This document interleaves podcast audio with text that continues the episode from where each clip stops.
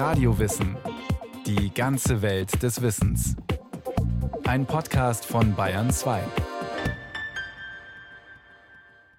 Hier ist Radio Wissen. Seuchen, deren Ursachen man nicht kannte und gegen die man auch kein Heilmittel hatte, die gab es oft in der Geschichte. Im 19. Jahrhundert hat zum Beispiel die Cholera fast die Hälfte aller Erkrankten dahingerafft. Cholera-Leugner glaubten zunächst an eine Vergiftung durch die Eliten. In der Folge kam es zu Aufständen. 1836 hat die Seuche erstmals auch Bayern erreicht, über Mittenwald an der österreichischen Grenze. Heinrich Heine, Bericht aus Paris, Augsburger Allgemeine Zeitung, 19. April 1832. Desselben Abends waren die Redouten besuchter als jemals. Übermütiges Gelächter überjauchzte fast die lauteste Musik. Man schluckte dabei allerlei Eis und sonstig kaltes Getränke, als plötzlich der lustigste der Arlekine eine allzu große Kühle in den Beinen verspürte und die Maske abnahm und zu aller Welt Verwunderung ein veilchenblaues Gesicht zum Vorschein kam. Man merkte bald, dass solches kein Spaß sei und das Gelächter verstummte und mehrere Wagen voll Menschen fuhr man von der Redoute gleich nach dem Hotel Dieu, dem Zentralhospitale, wo sie in ihren abenteuerlichen Maskenkleidern anlangend gleich verschieden. Da man in der ersten Bestürzung an Ansteckung glaubte, so sind jene Toten, wie man sagt, so schnell beerdigt worden, dass man ihnen nicht einmal die buntscheckige Narrenkleider auszog, und lustig, wie sie gelebt haben, liegen sie auch lustig im Grabe. Im ersten Pandemiezug von 1817 bis 1823 war die Cholera von ihrem Ursprungsland Indien bis Indochina, China, Ceylon, Persien und Russland vorgedrungen, dann aber im russischen Winter erstorben. Doch nun erfasste die zweite Pandemiewelle über das russische Reich auch Europa. All die Maßnahmen, die man gegen die Pest entwickelt hatte, halfen nicht gegen diese Krankheit. Das waren Militärkordons, Quarantänen, Häuserabsperrungen sowie Reinigung und Räucherung verdächtiger Stoffe. Dass sich die Cholera durch Ausscheidungen von Erkrankten über das Wasser verbreitete, ahnte niemand. Erst mehr als ein halbes Jahrhundert später wurde das Cholera-Bakterium identifiziert. Heute gleichen Kochsalz und glukosehaltige Infusionen den Flüssigkeitsverlust aus. Die Kranken können in wenigen Tagen genesen. Antibiotika stehen nur an zweiter Stelle. In Russland kam es zu gewalttätigen Tumulten, da die Quarantänen den Handel einschränkten, die Menschen hungerten. Und es grassierten mit der Seuche Verschwörungstheorien, die zu Aufständen führten. Eigentlich gäbe es keine Krankheit, hieß es. Hier versuchten die Reichen die Armen durch Gift zu beseitigen. Der Verdacht richtete sich gegen Ärzte, in St. Petersburg wurden Hospitäler angegriffen, etliche Ärzte misshandelt oder gelyncht, die Kranken befreit. Über russische Truppen kam die Cholera 1831 nach Polen. Allein in Warschau gab es 2600 Tote. Von dort aus zog sie, trotz Grenzschließungen und 10 bis 20 Tagen Quarantäne an den Grenzen, nach Preußen. In Königsberg kam es zu einem bewaffneten Aufstand. Auch hier glaubten viele an die Vergiftungstheorie. Die Seuche erreichte Norddeutschland und England. Ende März 1832 gab es die ersten Fälle in Paris. Wieder kam das Gerücht auf, es gebe eigentlich gar keine Cholera, vielmehr wollten die Eliten die armen Leute vergiften. Heinrich Heine, Augsburger Allgemeine Zeitung, 19. April 1832. Die armen Leute wagten weder zu essen noch zu trinken und rangen die Hände vor Schmerz und Wut. Es war, als ob die Welt unterginge.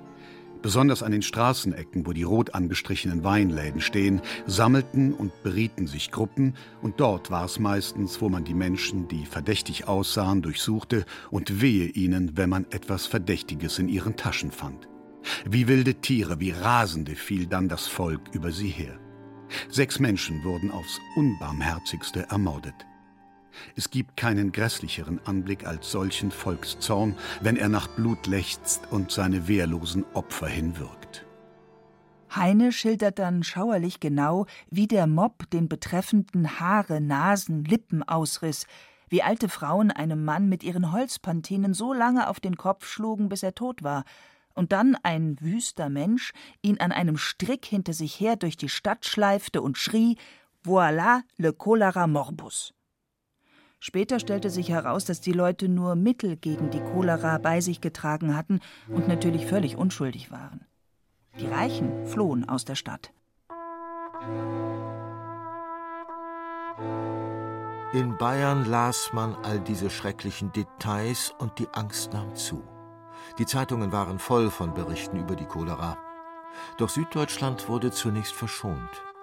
Das änderte sich 1836, als nach Oberitalien und Südtirol auch erste Cholerafälle in Mittenwald auftraten.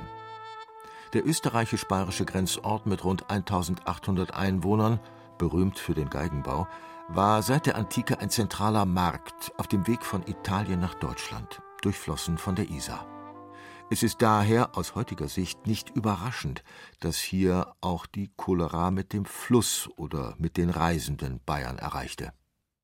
Mittenwald wurde von etlichen Ärzten besucht, die mehr über die Krankheit erfahren wollten. Man wusste wenig und es gab keine Arzneien gegen die Seuche.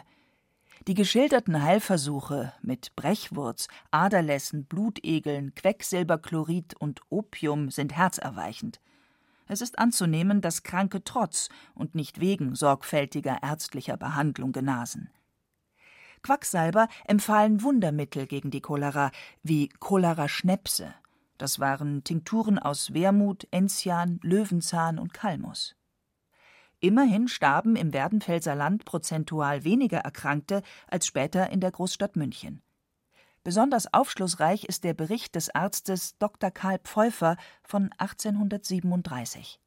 Als die Cholera im August 1836 zum ersten Male innerhalb der vaterländischen Grenzen in Mittenwald erschien, in den ersten Wochen wenige, dann aber in ihrer ganzen Bösartigkeit auftretend zahlreiche Opfer forderte, beschloss die hohe Staatsregierung, jene Prinzipien nebst allen praktischen Folgerungen, welche als Basis der gegen diese Krankheit zu richtenden sanitätspolizeilichen Tätigkeit längst angenommen waren, unverzüglich und in ihrem vollsten Umfange ins Leben treten zu lassen. Seit Anfang September war Pfeuffer in Mittenwald. In fast jedem Haus litten Menschen an Durchfällen. Man hoffte, den tödlichen Ausgang verhindern zu können, wenn man frühzeitig eingriff. Insgesamt erkrankten 148 Personen, von denen 58 starben. Pfeuffer stellte fest, dass keine Wohlhabenden erkrankten und dass die Weiterverbreitung der Seuche dem Lauf der Isar flussabwärts folgte. Nach Mittenwald brach die Cholera in Krünn aus, in Wallgau und dann in München. Die prophylaktischen Maßnahmen waren höchst menschenfreundlich.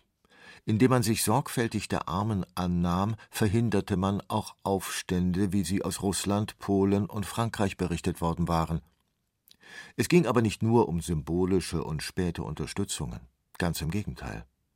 Pfeuffer schreibt Die hohe Staatsregierung hatte die Überzeugung, dass gegen die innern, noch so gut wie gänzlich unbekannten Ursachen der Cholera jeder Kampf höchst ungleich und daher erfolglos sein müsse dass es hingegen wohl in der menschlichen Macht liege, den Gesundheitszustand der Individuen teils so zu verbessern, teils in einer Art zu überwachen, dass die Krankheit in der bei weitem größeren Zahl der Fälle in ihren ersten heilbaren Zeiträumen zur Behandlung komme.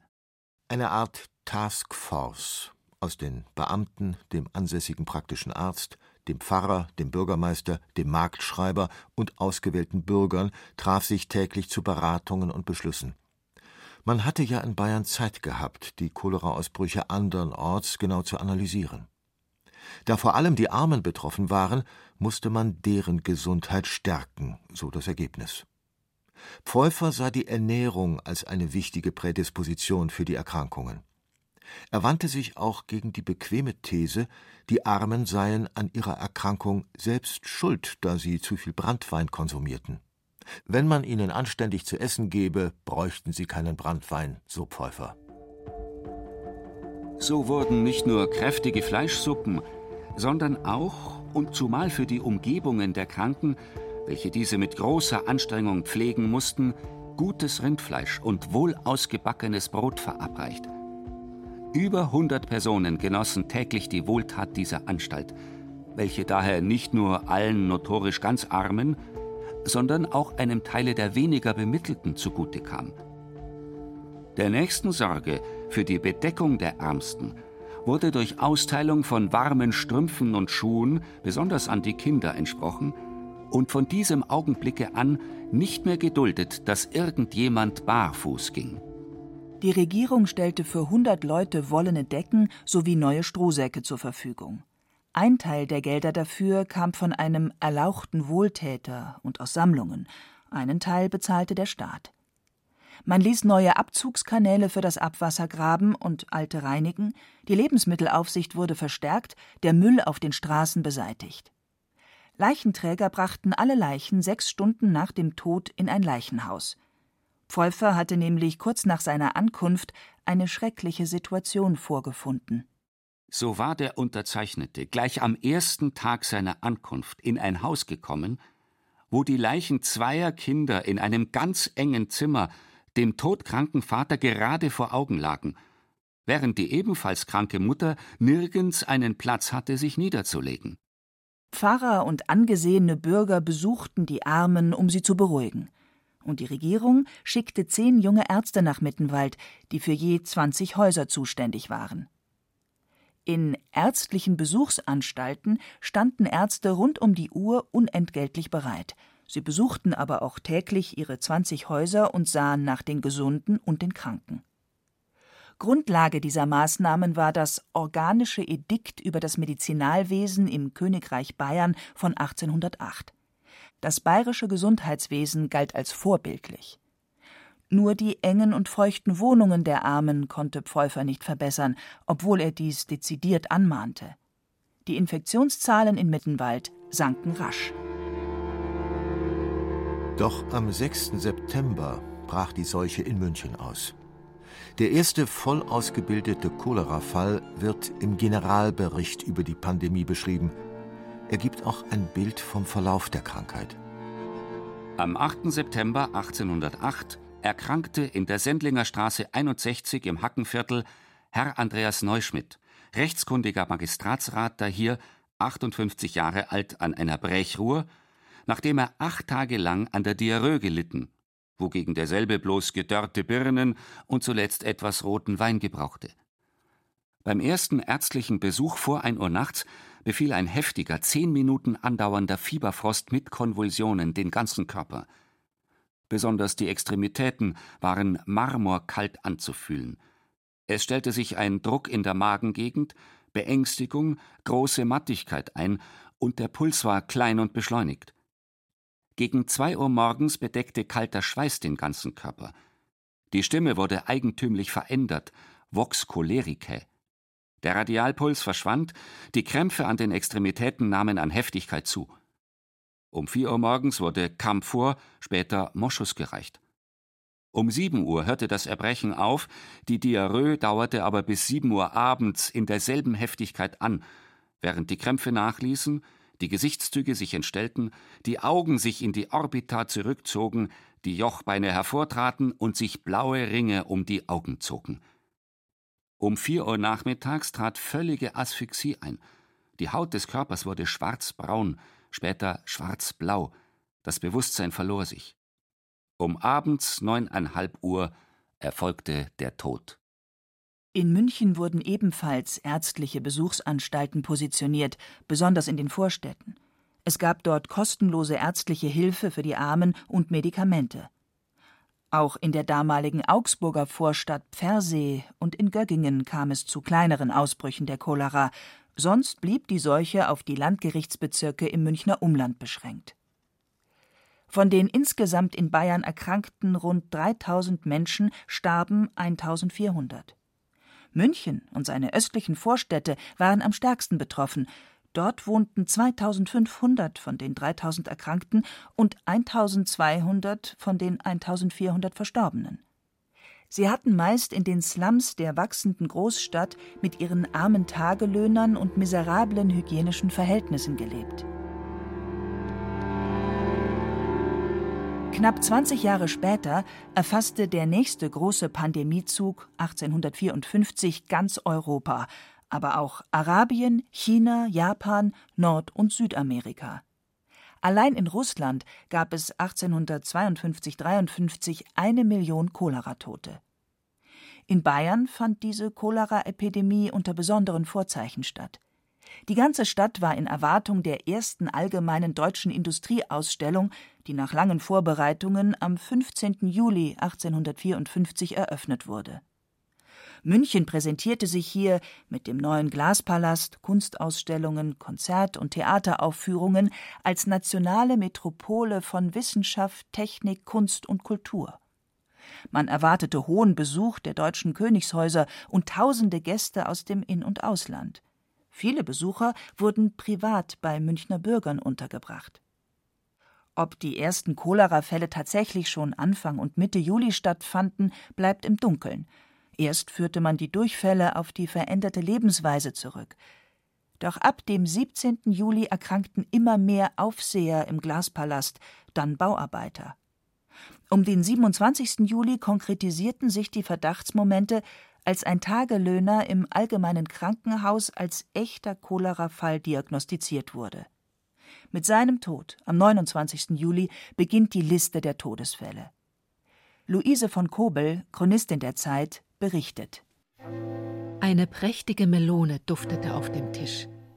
Gerade wurde sie zerteilt und wir freuten uns schon auf die erfrischende Frucht in der Julihitze, als Professor Blunschli eintrat und mit einem Griff die Melone packte und zum Fenster hinauswarf.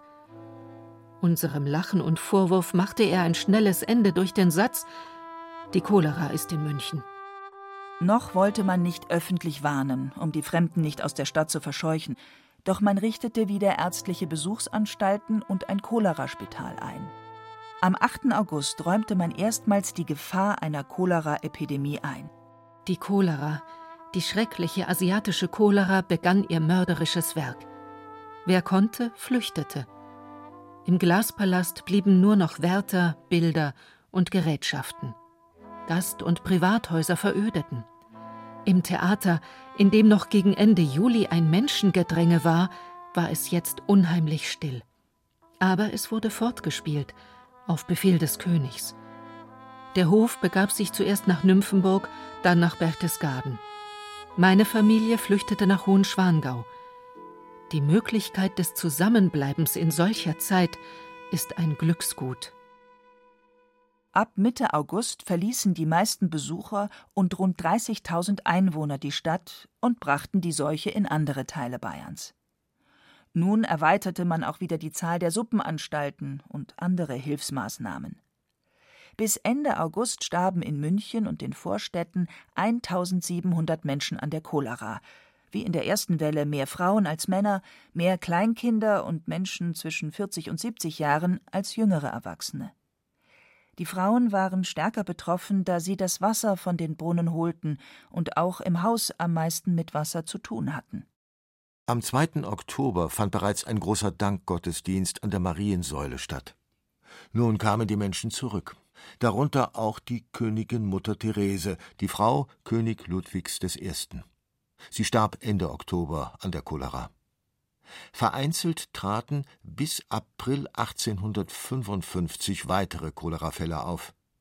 Diesmal blieb die Seuche nicht auf Oberbayern beschränkt.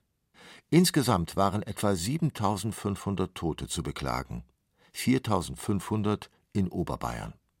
Aber auch in Augsburg starben 1176 Menschen. Dieser Seuchenzug ist insofern von besonderer Bedeutung, als Max Pettenkofer, seit 1847 außerordentlicher Professor für medizinische Chemie an der Universität München, anhand dieses Cholera-Ausbruchs seine epidemiologischen Studien begann. Er war ein Vertreter der Stadthygiene und sah in den schlechten sanitären Verhältnissen den Hauptgrund für Choleraepidemien. Durch die Zersetzung flüssiger Exkremente von Cholerakranken oder von Menschen, die aus einem von der Cholera befallenen Ort kämen, entwickle sich in feuchtem, porösem Erdreich ein Gas. Dieses bewirke dann über die Luft eine Ansteckung. So kombinierte Pettenkofer die Ideen der Miasmatiker, die eine Infektion durch verpestete Luft vermuteten, mit denen der Kontagionisten, die an Ansteckung glaubten. Um weitere Epidemien zu verhindern, müsse man, so Pettenkofer, undichte Abtrittsgruben schließen, eine Kanalisation bauen und die Straßen teeren. Die fast gleichzeitigen Forschungen des englischen Arztes John Snow lehnte Pettenkofer ab. Snow war bei der Cholera-Epidemie in London die Häufung der Erkrankungen im Umkreis einer beliebten Wasserpumpe in der Broad Street aufgefallen. Er rekonstruierte die Trinkgewohnheiten der Cholera-Opfer und konnte nachweisen, dass alle dort Wasser geholt hatten. Die Pumpe wurde stillgelegt und es kam zu keinen neuen Cholera-Fällen. Doch Pettenkofer hielt die Verbreitung über das Trinkwasser für ausgeschlossen. Die Stadt München versorgte ihre Bürger meist nach wie vor über Pumpbrunnen mit Trinkwasser. Pettenkofers Gutachten von 1855 führte dazu, dass die Stadt München mit dem Ausbau des Kanalsystems begann. Stadtbaurat Arnold Zenetti plante dieses neuartige Projekt und es entstand zwischen 1862 und 1887 das erste Sielsystem in der Ludwigs-, der Max- und der Schönfeldvorstadt, die von der Epidemie besonders betroffen gewesen waren. Noch heute sind 220 Kilometer dieses alten Kanalnetzes in Betrieb. Die Cholera war aber nicht besiegt. Europa erlebte noch zwei große Pandemiezüge. 1866 forderte sie allein im preußischen Herrschaftsgebiet fast 115.000 Tote. Gleichzeitig wütete sie in Zentralafrika, in Amerika und in Asien. Nach Bayern wurde sie durch den Deutschen Krieg von 1866 mit den preußischen Truppen eingeschleppt. Außerdem kam es zu Cholerafällen in der Pfalz, der Oberpfalz und Oberfranken. Oberbayern blieb verschont. Anders 1873-74. Vermutlich wurde der Erreger von der Weltausstellung in Wien nach München mitgebracht. Wieder starben mehr Arme als Wohlhabende, mehr Frauen als Männer, viele Kinder und Ältere. 1892 forderte der letzte große Cholera-Ausbruch auf deutschem Boden in Hamburg mit seinen katastrophalen Wohnverhältnissen und seiner unzureichenden Trinkwasserversorgung 8600 Opfer. Bayern war nicht betroffen. Max von Pettenkofer, der aus falschen Annahmen über die Ursachen der Cholera die richtigen Schlussfolgerungen gezogen und Städte wie München und Augsburg durch die Kanalisation vor weiteren Ausbrüchen geschützt hatte, hielt bis zu seinem Lebensende 1901 an seinen Theorien fest. Robert Koch erhielt für seine Forschung 1905 den Nobelpreis. Er identifizierte 1884 den Choleraerreger. Dasselbe war 30 Jahre früher zwar schon dem Italiener Filippo Pacini gelungen, doch seine Arbeit hatte kaum jemand gelesen.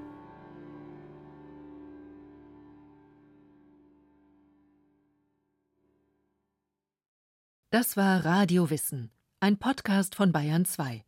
Autorin Marita Kraus. Regie Martin Trauner. Es sprachen Hemmer Michel, Andreas Neumann, Friedrich Schloffer, Jörg Puls und Gudrun Skupin. Technik Christiane Gerhäuser-Kamp. Redaktion Thomas Morawetz. Wenn Sie keine Folge mehr verpassen wollen, abonnieren Sie Radiowissen unter bayern2.de slash podcast.